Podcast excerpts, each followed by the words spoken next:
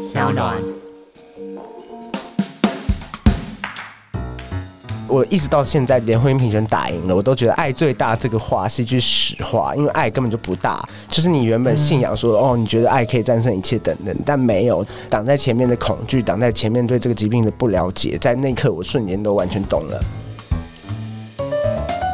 大家好，我是法律白话文的站长桂子。今天来到法科电台的是台湾感染治协会秘书长陈威仪蛋蛋。那今天邀请蛋蛋来跟我们聊聊看跟艾滋病患有关的相关的议题。台湾感染治，它是给艾滋病患者。看，还是它是一个倡议的，希望可以透过这本杂志，是不是有点怪？就网络媒体去达到一些倡议的诉求。嗯。我们其实是一个很不认真的网络媒体，很不认真。你要这样讲也可以啦，但其实应该说，一开始感染志这个东西是给感染者上来写一些故事，因为其实社会通常对对艾滋其实会有很多不同的想象，但我们其实就觉得说，那我就开一个窗口给你来看这些人的生活是怎么样，或者他是怎么想。但比较后期，像近几年来，我们其实比较偏向在做的事情是倡议组织的工作，不太单纯是做发行，因为我们最近发现发行实在是很浪费时间，也很花钱。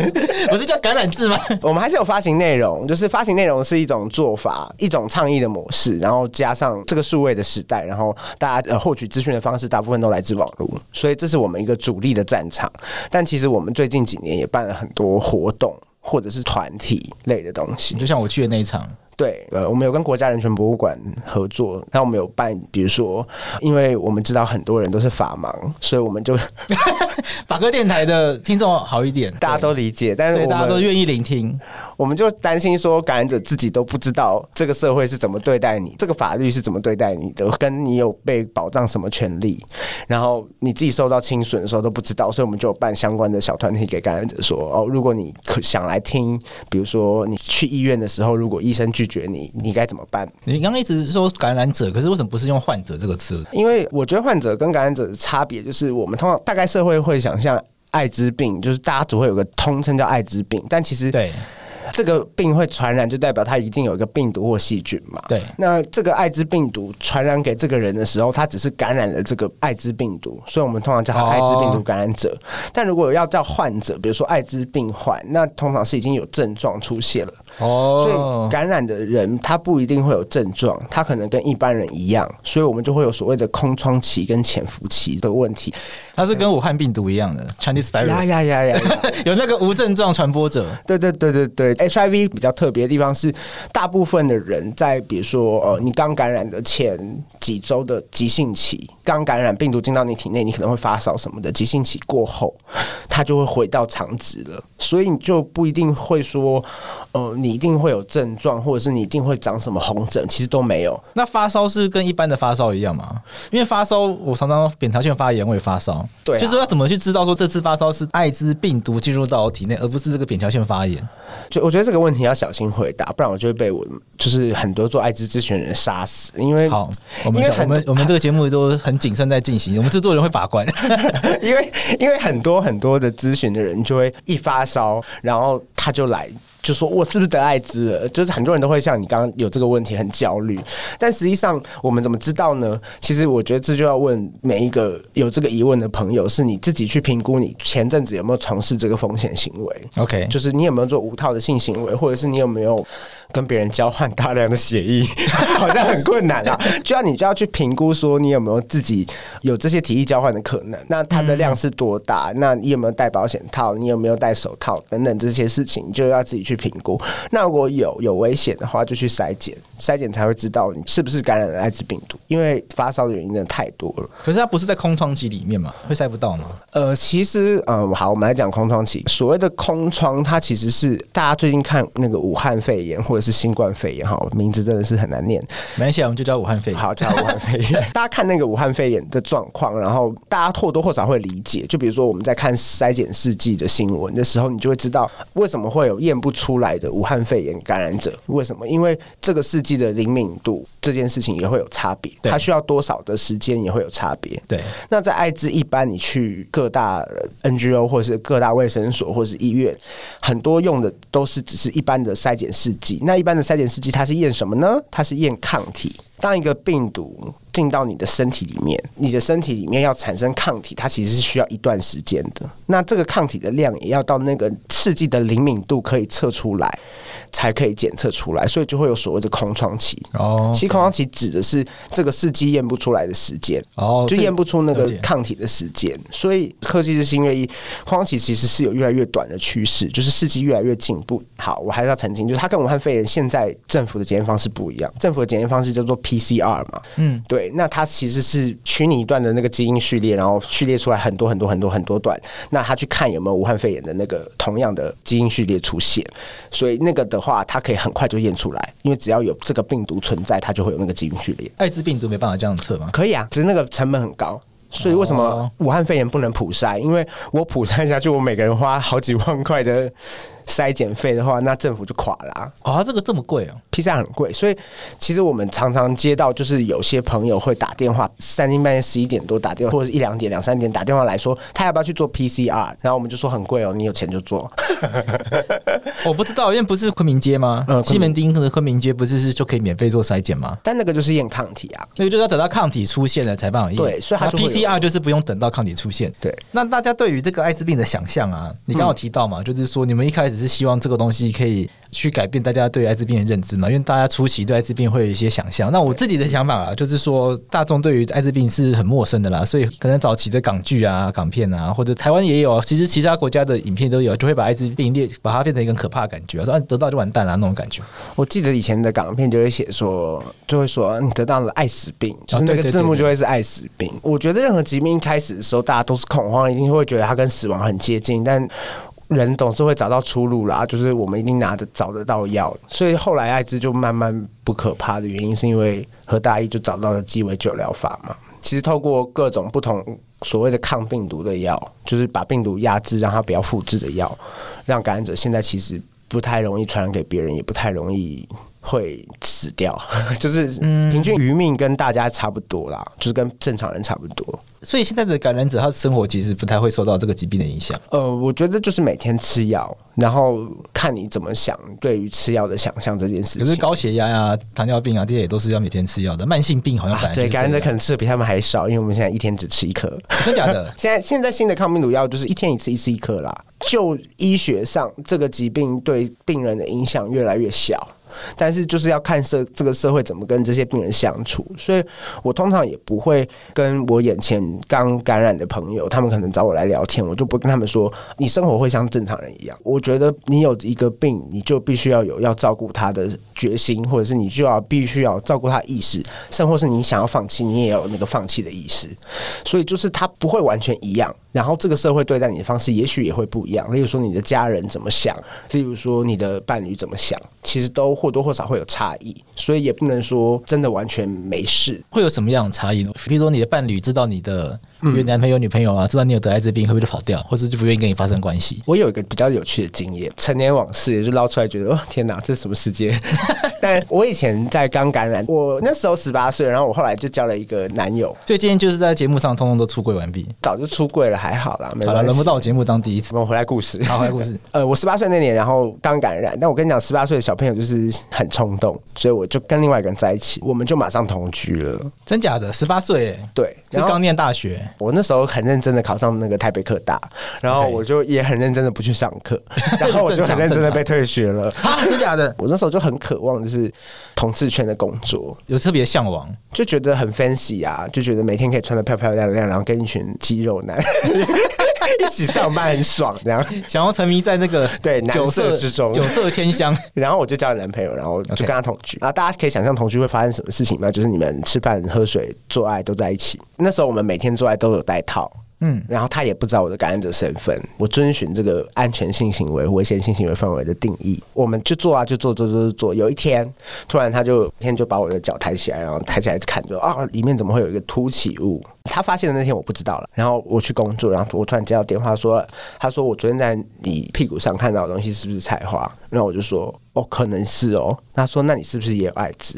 然后我就心想说：“哇，怎么办？没有怎么办？”我就跟他承认了。承认之后，很很多很多很有趣的事情就会发生，就是很有趣嘛。有些人觉得有点头皮发麻，觉得那个场景呃其实很尴尬，比真博爱尴尬。应该说，我一直到现在连婚姻平权打赢了，我都觉得爱最大这个话是一句实话，因为爱根本就不大。就是你原本信仰说、嗯、哦，你觉得爱可以战胜一切等等，但没有，就是挡在前面的恐惧，挡在前面对这个疾病的不了解，在那一刻我。瞬间都完全懂了，就是他知道之后，他还是人很好的，陪我去医院电烧菜花。好，OK，菜花电烧就好了哈，但是可能要很多次，然后很痛哎、欸，很痛很痛。他陪我去电烧菜花之后，我们就回到家里，然后他也知道我的感染身份。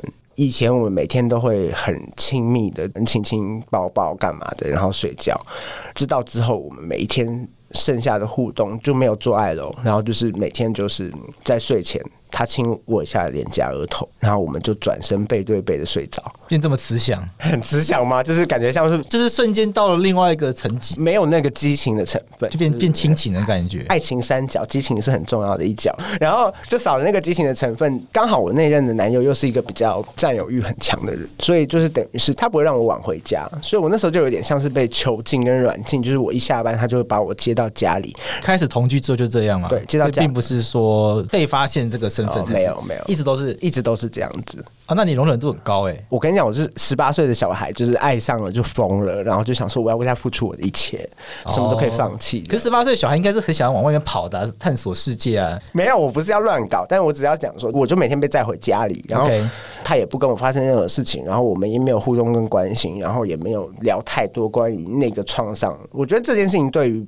伴侣之间是个创伤啦，他我们也没有多去处理那个创伤。一个十八岁的人能处理什么创伤？我是这样想，我觉得这样子有点被半软禁的跟他在一起接下来的时间。然后有一天我终于受不了，我就分手。所以你说会不会有改变？当然会有改变啊，就要看端看你这眼前的这个人跟你要走一辈子的这个人会不会对这个疾病有什么特别的想法。那怎么办？你要怎么跟其他的朋友？因为你现在是感染室的秘书长，一定会很多人来问你说，我得筛检结果好像是阳性，嗯，怎么办？我已经有男朋友、有女朋友，要怎么让他面对这一切？因为大家会很担心自己的。身边的一切瞬间瓦解，我相信这个是很多感染者所要面对的压力吧。我觉得我一开始就会跟他们说，嗯，现在治疗比较特别啊，就是我们以前十八岁那一年的治疗，还不是一进到诊间就吃药，嗯，现在他们是一确诊，然后进到诊间里面，他们就会说吃药，所以现在第一件事情就是叫他们把药吃好。我就常常会遇到那种朋友是发病了，然后来问我这该怎么办，然后他很担心。通常我们第一步会说：你先不担心，你先相信你的医生，然后你有什么问题就要跟他讲，然后先把抗病毒药好好天天吃好。然后现在药通常很厉害，如果你没有发病，可能一个月；有发病，可能半年、一年，你就恢复到正常人的健康。你先把自己的健康照顾好，再去想后面的事情。如果经济许可的话啦，如果经济不许可，就要再沟通那个工作上的事情。呃，经济不许可是什么意思？就是有药很贵吗？啊，不会，药很便宜。哦，药很便宜。但有些人是怎么讲？假设他发病，因为我听那个什么 PrEP Pad 不是超贵的吗？哦，但国家给感染者吃药是吃健保的钱，哦，健保几？健保部分负担的钱费用，所以实际上你可能花一百多块，而且艾滋还有特别的补助，所以你花一百多块的话就可以吃到药。为什么要这样做呢？因为感染者吃药可以比较不会传染给别人，可以降低那个传染的机会。哦，因为我得到资讯是这些 PrEP 跟 PEP 这种，它其实都蛮贵的，可能吃一个月就要一两万块，但因为那是预防的这部分就没有给付。对啊，其实这是一个可以思考的事情啦，就是。台湾到底要不要给付这个所谓的预防性投药？因为其实有些国家他们是有在考虑这件事情，甚至已经在推行了。怎么说？就是其实这个预防的事情，其实大家都希望可以终结艾滋，终结艾滋。实际上就是必须你必须要给他们药，给他们保险套，这件事情才可能终止。因为人的欲望是没有办法压抑的。其实某种程度上，如果政府很希望可以终结艾滋，的确这个补助是有必要的啦。其实我们也没有真的很贵。我们还是有针对，比如说比较特定的族群，例如说像我刚刚讲，我自己的经验，伴侣没有感染，然后我感染了，政府就会给你一些资源，说你可以去吃这个 PrEP，补助你。但今年的数量没有很多啦。讲一下好，PrEP 跟 PEP 是什么？因为我们讲了好久，突然发现这个没有跟大家解释。PrEP 呢，就是 P R E P，然后它叫事前预防性投药。那事前预防性投药就有一点点像是事前避孕药的概念，就是你在发生行为之前吃。那现在就有两种吃法，一种是你每一天吃，维持这个药物在你体内的浓度。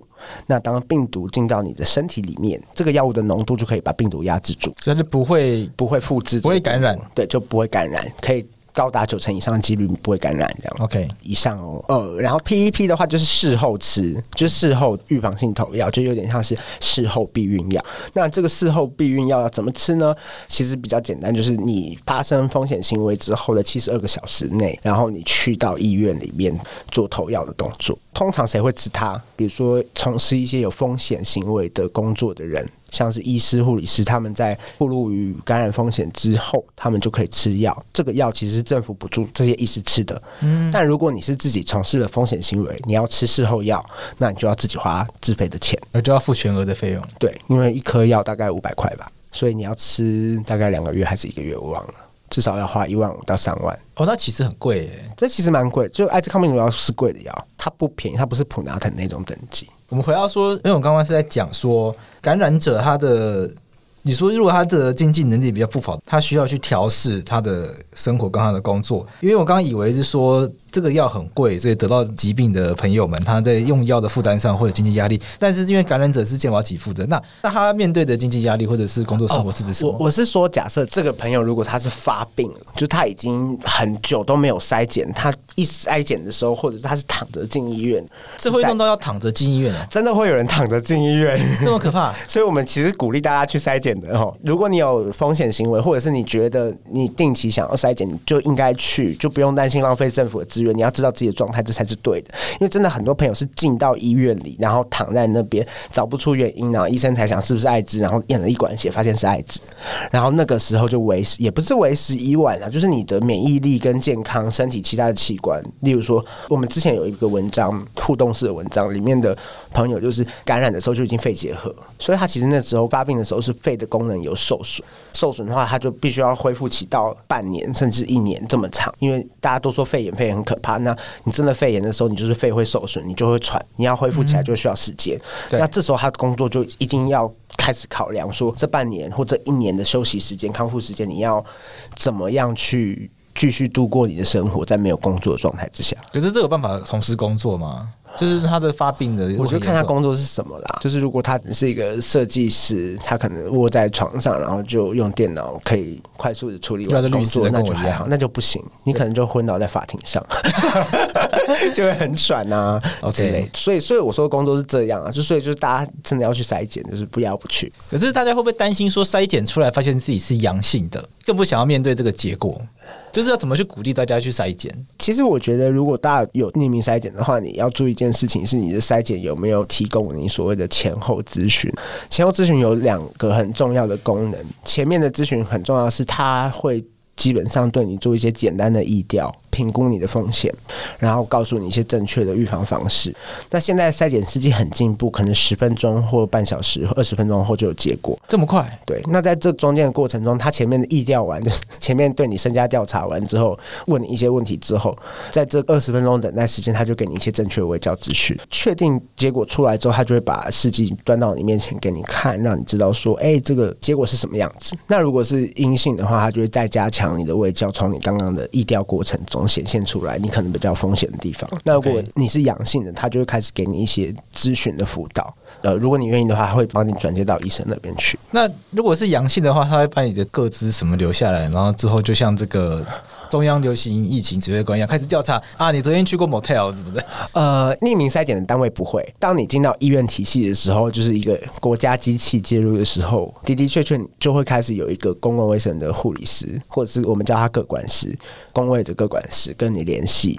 那跟你联系之后，他就开始问说：“哎、欸，你最近跟谁做啊？为什么会感染啊？你之前是跟谁做过啊？”他就会想要去联系这些人。但其实这是一个蛮有趣的地方啊，是因为他一旦联系的时候，其实这个案组就是。就是这个刚感染的人，其实也会很担心，说他一联系下去，他的身份就在这个朋友圈里散开了，这应该很容易就曝光了吧？但其实他们现在会有技巧啦，是可能旁敲侧击打电话跟你说，哎、欸，我们最近有做一个全套的筛检，例如说包括淋病、梅毒、艾滋，叭叭叭，你要不要来筛检看看？然后突然跟中奖一样，我觉得这其实是一个有趣的事情啦，就是大家怎么看这个疫调的过程，就是这就是一件超级有趣的事情。但感觉很难啦，不这样做好像也很难保护到当事人，又可以让这些潜在的。感染者愿意来接受检查。其实怎么讲？去年的艾滋大会喊出来的口号就是知道你自己的状态。所以其实最好的状况是每一个人都有。每个有性行为的人，我们不管安全还是不安全，好，都要有筛检概念，这样才是最好。那异性恋也要吗？当然要啊！假设你是一个异性恋女性，你怎么知道你的老公不是一个同性恋？拜托你来筛检。我们不要用对方忠不忠诚跟信不信任，保护自己才是在第一个位置上面。就是不要去觉得我的老公不会乱搞，他很乖，其实他正在乱搞。对，他爱着你的时候，说不定正在做别的事情。他搞不好不是同志啊，她老公搞不好也是跟很多女生乱搞啊。也是啊，罗志祥啊，对啊，对啊，老公可能时间管理很强啊，时间管理很强，对，也有可能。对啊，所以就有可能会是感染者。那我觉得还是保护自己比较重要了。是你知道自己的状态，就不会有我刚刚讲比较需要辛苦去维持回来的时候出现。那回过头来，你觉得艾滋病患者本身啊，目前在社会上还有遭到哪些严重歧视的现象吗？因为现在跟二三十年前这个疾病刚出现到现在，我想某种程度上应该是有进步很多。大家已经觉得这个疾病稀松平常，或者是其实你还是会有一种很大的社会的压力。歧视哦，我觉得那个时候我第一次见到法律白话文运动的时候，是在张悬的公民论坛上。啊，那个太大了，太大了。然后那是我人生第一次的 Legacy 表演，而且我那我哎、欸，我跟你讲，可能不有第二次。我那天还喝醉，我们去的三个人全部都喝醉，因为我们太紧张，想说居然看到张悬太可怕了。然后就呃，那时候张安普说了一句话，就是那句话还蛮有趣。他说：“你会怎么说我跟艾滋有关？”因为那天那个活动就是他问每一个团体一句话嘛，然后我们就要想回答，然后问我们一些很玄妙的问题。他说法律是化学变化、物理变化，我想这是什么东西呀、啊？因为后来学法律的人就是想要逃避这一切啊。我那想说，所以物理变化跟化学变化到底差在哪里？我还认真想这个问题，我说那是什么意思？那你怎么回答？你要怎么让人家知道你跟艾滋病有关？我到现在还是没有办法回答好张选这一题。我只会告诉大家说，你没有碰到 HIV，你没有感染，不代表你跟他无关，一定是有关系的。因为 我回答还是很烂，就是某种程度上，你就是这个社会一份子，所有事情都会影响，包括感染者吃了你的药费啊，很恐怖的负面说法。你刚刚说是健保负担的部分吗？对啊，就是一样，他占用了部分的资源啊，每个人都会占用一部分资源，你一定要关心这件事情，你才知道政府钱花到哪里去，然后花的值不值得。艾滋是蛮值得啦，我这样觉得。但我要讲这句话的原因。比较是，嗯，看到那句话的背后的后面的意思是，其实这个社会，台湾社会，大部分的人都觉得他跟艾滋没有关系。他其实，在现在，呃，疾病演化这么久，大概二三十年，在台湾的历史上，他最大的问题是出在大家现在对于这个疾病的漠视，导致这一群人的权益长期受到侵损。例如说，即便法律明定这群人受医疗行为的时候不能被拒绝，但这个拒绝行为还是天天在日常里面上演，所以。这个无关跟有关这件事情其实很重要，是你有没有看到前面的这个人的权益或者他的权利被剥剥夺跟损害了？不管他的身份跟他从事怎么样的行为，啊，你是不是能齐平而论的去保障他？可是我觉得很困难一点，就是说大家会觉得艾滋病患就是自己爱杂交啊。譬如说，你刚刚讲到说健保给付跟大家有关，因为国家有一部分健保资源用在这个身上。那一个很常见批评嘛，就是说钱为什么要花在保障这些爱杂交、爱搞 gay 的人身上？我可以很像那个吕秀莲不就说他是艾滋病是天谴嘛？当然那个二十年前的事了啦。我可以给一个很呛的回答版本，跟一个很不呛的回答版本。那我们要听呛的。我先回答呛的，是你到底有没有要处理问题？就如果你没有要处理问题，不要这边废。处理问题是防止这个疾病继续传播下去，所以我们处理问题的国家处理问题的方式，公共卫生处理问题的方式就是给他药，让他吃，吃完之后不会再传染给别人，这就是最具体的方式。它可以让财政负担慢慢慢慢往下走，一旦新确诊人数越来越少。然后这一群人慢慢死啊，这样讲很过分，感染者会生气。但的的确确，呃，实境就是这个样子。只是我觉得还有，因为人本来就会，人本来就会死，所以不要再让这个疾病传出去，才是对这个国家政策或者是财务上最好的事情。对，所以给感染者药吃反而是一件省钱的事情。你不给他药吃反而是不对的，就是你反而会造成更多疾病的传播。那不能学什么英国、巴西佛系防疫，防到最后就大传播。艾滋是不会自己好的病，呃，没有办法佛系，每一个国家都只能介入它，OK，所以就一定会给药吃。结果我还是回答的很认真。那那那不呛的呢？不呛的大概就会是刚刚我讲的后面这一段。但是我只是很想问问他们说，你们到底有没有处理问题？如果没有处理问题，你只是要把标签贴到别人身上，然后这样你觉得很爽，那你就继续废，因为也没有人要听你讲话。可是他怎么把这个标签撕掉？因为这个某种程度上也不合逻辑，因为毕竟病毒并不会挑性向，不会挑性向，不会挑，并不会说啊，你今天是杂交，那传染；今天你是呃符合某一些道德规范的圣洁的性交，还是不传染？不会，病毒不会做这种判断啊。我觉得有一个想法可以想啊，我并不否认。所谓的艾滋的易传染的族群，或是高风险族群，在 MSM 就是俗称的男男间性行为者，我不否认，我觉得是就是，不是就不是，统计出来结果就是统计结果。但这个统计结果背后呈现的意义跟故事是什么，才是大家应该去关注的事情。是这一群同志朋友，他们曾经在这个社会里被关到一个闭锁幽暗的空间里面，例如说二二八。啊，把这群人关到这个空间里面，很正常的。这个疾病很容易在更小的社群里传播跟复制，这很无疑的就会变成现在这个样子。你去看世界各国，包括非洲各国，到底 MSM 是不是重要的艾滋的传播途径？其实每一个国家会有不同的脉络跟差异。啊，真的，非洲有些国家会不是 MSM 族群为主，譬如说，那他们会是什么族群为主？妇女，异性恋妇女就会有比较高风险行为，因为那边的节育观念比较差，比较没有带保险套的概念，或者是比较没有预防的概念。所以这个在在艾滋病，其实在不同国家，它所展现出来的高风险群体其实是不一样的，其实不太一样，就是会有一定程度的差异。但统治族群多半在这个社会、国际社会里面或多或少都受到一些比较清楚的歧视的脉络。那的确，他们就受污名比较严重，就比较容易锁在自己小小的社群里面。那这个疾病就更容易传播啊，因为你社第一个你人少，第二你的交往会比其他的社群更加的亲密密切。那的的确确这就组成了这个传染的一个很好的环境。对啊，所以某种程度上啊，有些人会说，同志婚姻通过之后，说不定呃，对于这件事情是有所帮助的，因为我们就被锁进那个爱情的公墓里面。可是通奸这要违宪啊！看啊看啊，因为这要违宪吗？那么快吗？因为这礼拜五就会知道结果了。但我们的预测都是他要违宪了，不然搞这干嘛？通奸罪这个东西啊，它其实在十几年前已经宣告过一次和宪了，然后每一次把它拿出来重新弄一次干嘛？那也就是要违宪了。如果这次合宪的话，大家就一定觉得许东西在干嘛？干脆不要审就好了。你没事要审他，然后又要再再一次宣告和宪。那就是再一次强化它的正当性。那白痴！我的意思是说，婚姻这个东西真的能够锁进来吗？觉得它有两个意义。第一件事情是，婚姻是单偶制的的坟墓型的东西。我也结婚了哈，所以我也没有贬义，就是我已经走进这个坟墓了。对，我已经走进坟墓，然后后面才发现真的是坟墓。好，然后他是当偶制，所以某种程度上，他有所谓的通奸或者是你要信以忠贞的义务。至少现在还有，至少我们录的当下还有。另外一件事情是。某种程度上，我们可以把同婚视为这个国家群体正视这群人存在的一件事情。OK，对，那正视这群人的存在，也同时把这件事情让他被这个社会充分的经过讨论，至少有五成三以上的人支持这次的同婚政策嘛。那至少这群人就有一个五成三的靠山，在他未来在这个国度里面生活。那相对而言，他就不需要一直把自己的身份紧紧藏着，只能回到自己的小社群，甚或是透过亲密的方式去解决他的压力。我们最后来聊一下，就是说。因为我们刚刚一直讲到艾滋散播的问题，嗯，我们刚刚聊过说吃药啊，嗯，包括事前的投药跟事后真的不幸感染人，赶快来治疗，其实都可以让这个疾病的力道被削弱，几乎就是。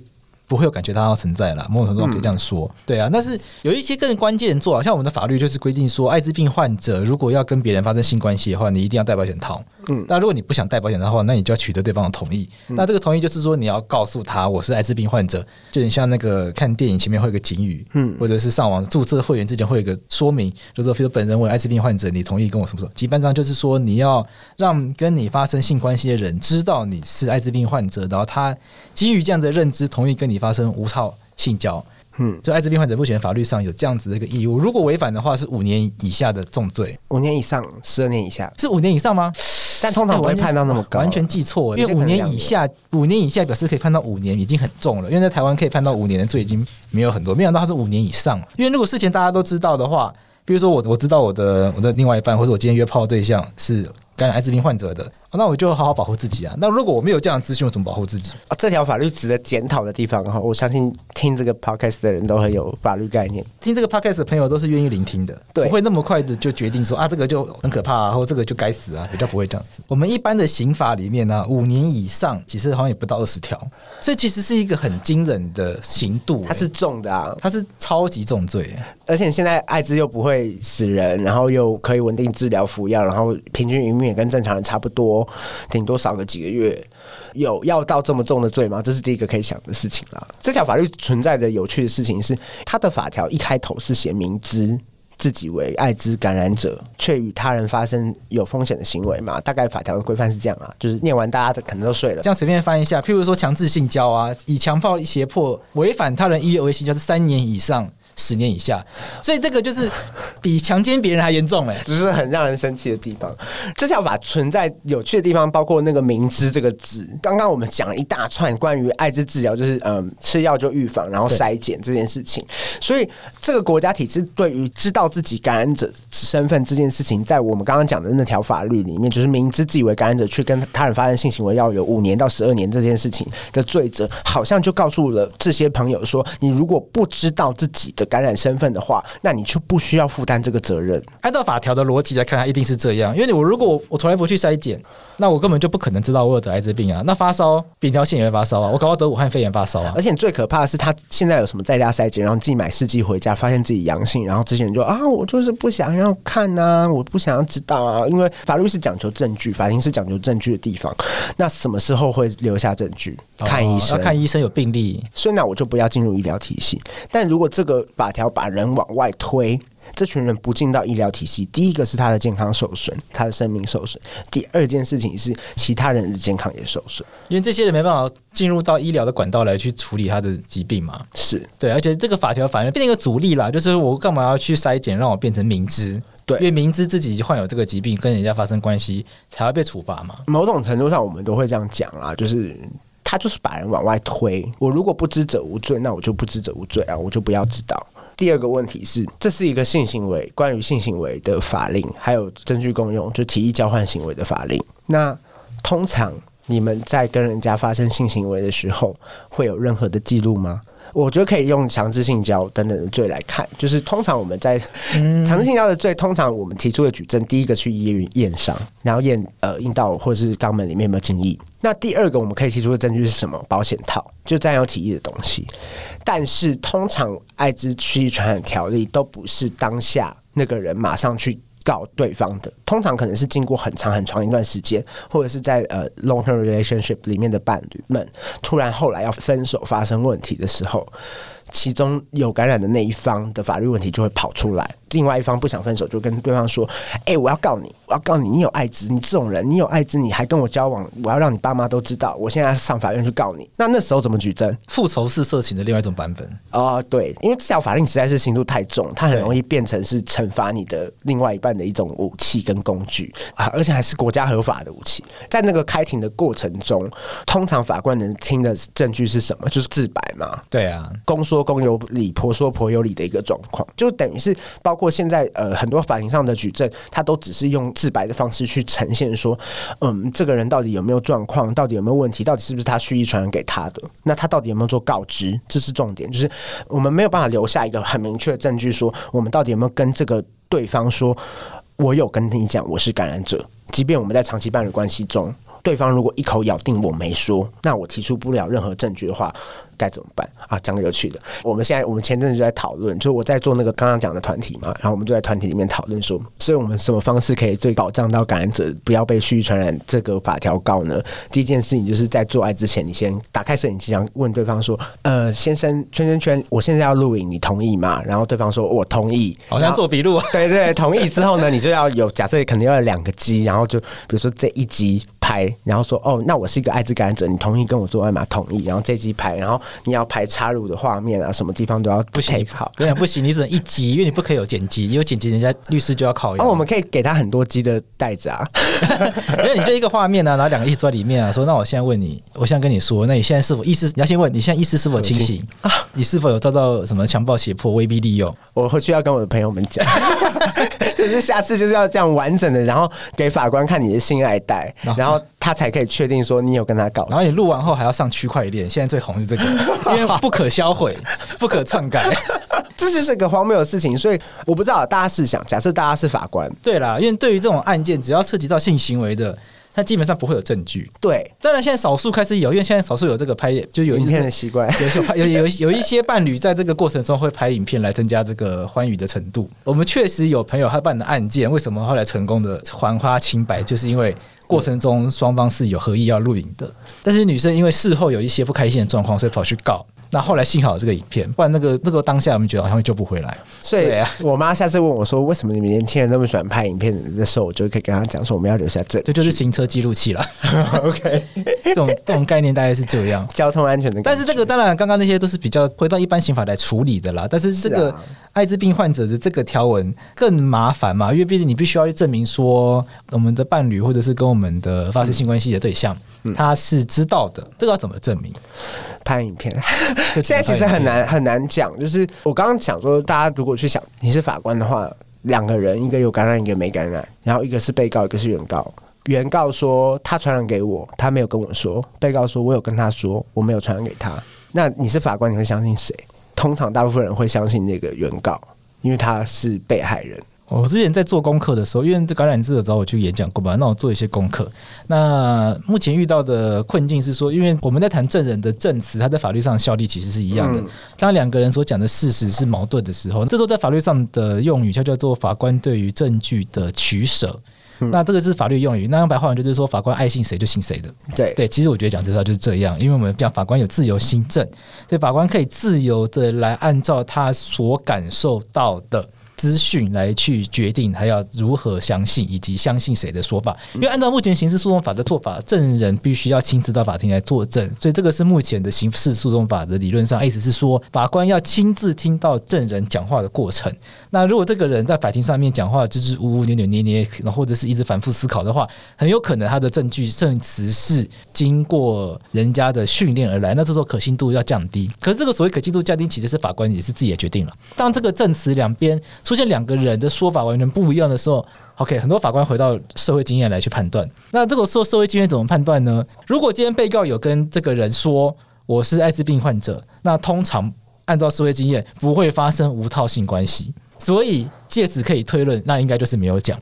对啊，所以这是目前找到的资料上对于这样子的一个运作方式有所批判的一个说法，因为但是目前你在法庭上你也想不到更好的方法，因为确实没有办法还原现场。所以回过头来，这是法条本身的问题。这条法律不应该这样制定。也许如果这个法条可以修掉的话，它会真正的解决掉这个问题啊。不过回过头来说，因为这个法条毕竟它有一个地方嘛，就是如果你不要跟他进行危险性行为，因为它禁止的是隐瞒自己是感染者而与他人发生危险性行为，那就不要危险性行为就好了。有些判决面就直接写说，本条的刑度虽然重。可是他给予艾滋感染者一个很宽松的解套方法，就是你只要戴保险套就可以免除这项刑责。所以有些法官他的心中的感觉是，这个条是符合所谓的比例原则的。因为其实虽然刑度很重，可是你很容易躲掉，因为你只要戴套就好了。嗯，但我们刚刚讲了很多，的确戴套是一个方法啦。然后，但人生在走，医学在进步嘛。我们刚刚讲 PrEP。就是事前预防性投药跟事后预防性投药，然后我们也讲了感染者有一个概念叫做 U 等于 U，还没有讲到，就是 U 等于 U，就是它其实是现在感染者透过稳定的服药到测不到病毒量，就是它抑制它的体内病毒复制到测不到病毒量。它就等于不会传染给其他的人，那不会传染给其他人，基本上是意义是透过性行为不会传染给其他的人。那这其实某种程度，你说那个 U 等于 U 是什么？undetectable 吗？undetectable，然后 equal to untransmittable，对，所以测不到等于不会传染。对，所以是国际的医学共识吗？还是它只是一个在发展中的理论？是国际的医学共识，然后还是有新的医学实证。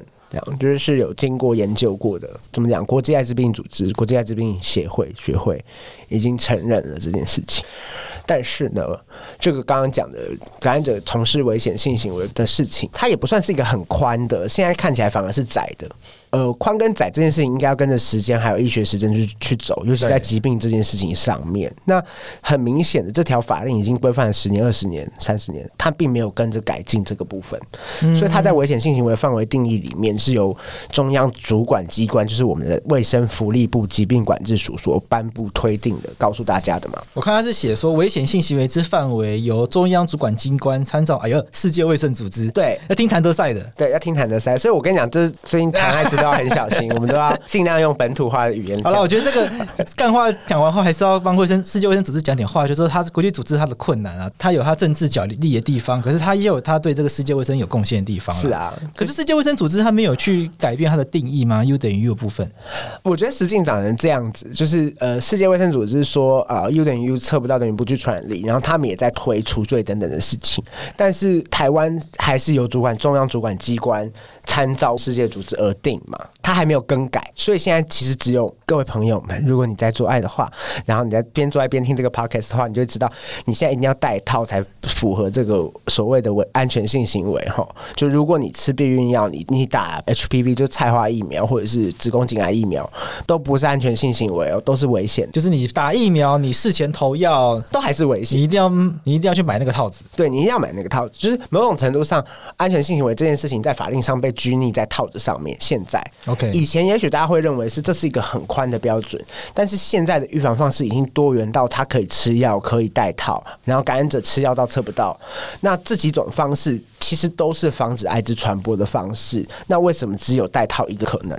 那假设我今天是一个测不到的感染者，我跟另外一个阴性的人在交往，那最后即便我都保护了他，他是不是还是可以告我？这真的是很头大的问题，所以它宽吗？其实我并没有觉得它宽，它其实很窄。它把人类的行为限缩，而而且是一一群生病的人的行为限缩在某一件事情上面，就你只能干这件事情，其他事情都不行。某种程度上的剥夺啦，可能是保险套的厂商有给政府钱，对吧？本集最适合就是冈本来去赞助，冈本赞助，那我们就会说保险套是个好规定。然后延伸问题就是说，做爱到一半保险套破掉后要怪谁？最近在网络上开始有人在推这个啊，就是说去联署来，希望可以针对这个部分来修法。感染志这边有觉得要参加这个东西吗？我们是有附议这个提案。那我不需要讲啊，就是我我们的立场，我讲清楚一件好。就是第一件事情是我们刚刚讲的二十一条，就是续传染条例这么多问题，还有艾滋相关的东西。那大家对于修定一条法条的一个想象，一定会有很多种不同的想象。我们可以 aggressive，就激进一点，我们会认为把二十一条整条拿掉。拿掉之后，回到伤害罪去处理。其实可以看以前花柳病罪被拿掉的时候，回到伤害罪去处理的那个例子，明明是差不多被大家认为是一样的性传染疾病，艾滋要被独立出来处理。其实他这个五年以上、十二年以下，它是相当于刑法的重伤害，是重伤害。那其实它可以回归刑法重伤害罪来处理。是，就你明明知道你有疾病，却故意要用一些方式来传染给别人，那确实它是可以符合重伤害的定义。可是它现在在这个规定下面，它变成。它的运用方式变成了，你只要不跟人家说，你就会变成受伤害，这好像有点落差啦。对啊，就是你到底是不是故意的？这个蓄意的判定不应该只有明知的标准。嗯，所以他还有其他的修法，比如说认真的去把法条弄得更好。一个是完全拿掉，一个是认真把法条弄得更好。第三件事情很重要的事情是我们应该把危险性行为的定义拉到更宽，可以保护更多人。如果他已经保护别人了，我们就不要说他是危险的。就是他如果有认真吃药，符合这个 U 等于 U 的标准，标准大家就应该要可以被保护。毕竟他们也很积极的在活啊，就是也没有真的像大家想象，就是说啊，就是整天纸醉金迷，没有好吗？没有每个人都有那么多本钱可以纸醉金迷。那我们最后来聊一些政治正确的东西啊，因为这个集要让大家有点收获。就政治正确上有些用语，网络上看到，但我不知道是不是真的很多人在用。譬如说，很多人会称艾滋病患者叫帕斯提，嗯，这是一个很常见的用语吗？还是帕斯提的意思就是 positive。正的或者是阳性的，所以它其实就是阳性的。那有些朋友会觉得帕斯提比较好听哦，所以我这个人检验结果是阳性，是的，所以我们就把它简称叫帕斯提。对，但如果你你如果有一天看到我说，哎、欸，蛋蛋蛋蛋蛋蛋，你是帕斯提吗？我就打你。你不喜欢这个？不喜欢啊，艾滋就艾滋啊，干你就叫艾滋啊。也是啊，因为因为现在那个解除隔离四百四十一人也曾经都帕斯提过、啊。好，我这样会攻击到别的团体，就有些特定的团体喜欢叫帕斯提，但是但是我不喜欢。但如果你喜欢你自己。叫帕斯奇，你是个感染者，然后你也喜欢叫你的朋友帕斯奇，你们就叫帕斯奇吧，我不管你们。那有没有比较政治正确的、比较有礼貌、不失礼的讲法？但你就是也不用讲的很难听啊，就是什么艾滋、什么艾死病、艾死病，就可能真的难听一点。但如果你问他说：“哎、欸，你是不是感染者？艾滋感染者啊？或者是你是不是艾滋带原者啊？”我相信大部分的人，你的利益是良善的，或者是比较温和的，我相信大家都不太会不愿意回答你。那如果他真的不愿意你回答你，可以先想想说他是不是有什么担心或害怕，嗯，或者是你在问他的场合，其实旁边到处都是人，他就是很不好回答啊。那我们最后有一些鸡汤啦，就是说，如果听众朋友发现自己 positive 的话。感染是可以求助吗？是一个可以求援的对象吗？还是呃，你如果要来聊天可以，但我们没有办法给你社会工作转介。然后啊、哦呃，如果你要找到可以看的医生，我们可以帮你找。什么叫可以看的医生啊？这件事情就会回去。就其实现在感染者看很多其他的科别，就非感染科的科。比如说，譬如说他感冒要看耳鼻喉科，像我一样。耳鼻喉科还好啦，就是有些外科型的，比如说牙科啊。哦，牙科因为拔牙可能会流血。对，心脏外科啊，嗯、什么什么神经外科啊，要动刀的那种。他们很可能会找不到医生。那如果你来找我们，我们有一些人，你说医生会拒绝他们治疗呀？可是医生不是不可以拒绝治疗吗？OK，法律可能这样规定，可是实际上搞不了。对啊，医生就不愿意看，通常不会处罚医生啊。就是如果你真有碰到这类的问题，哦、你可以来跟我讲，我会给你医生看。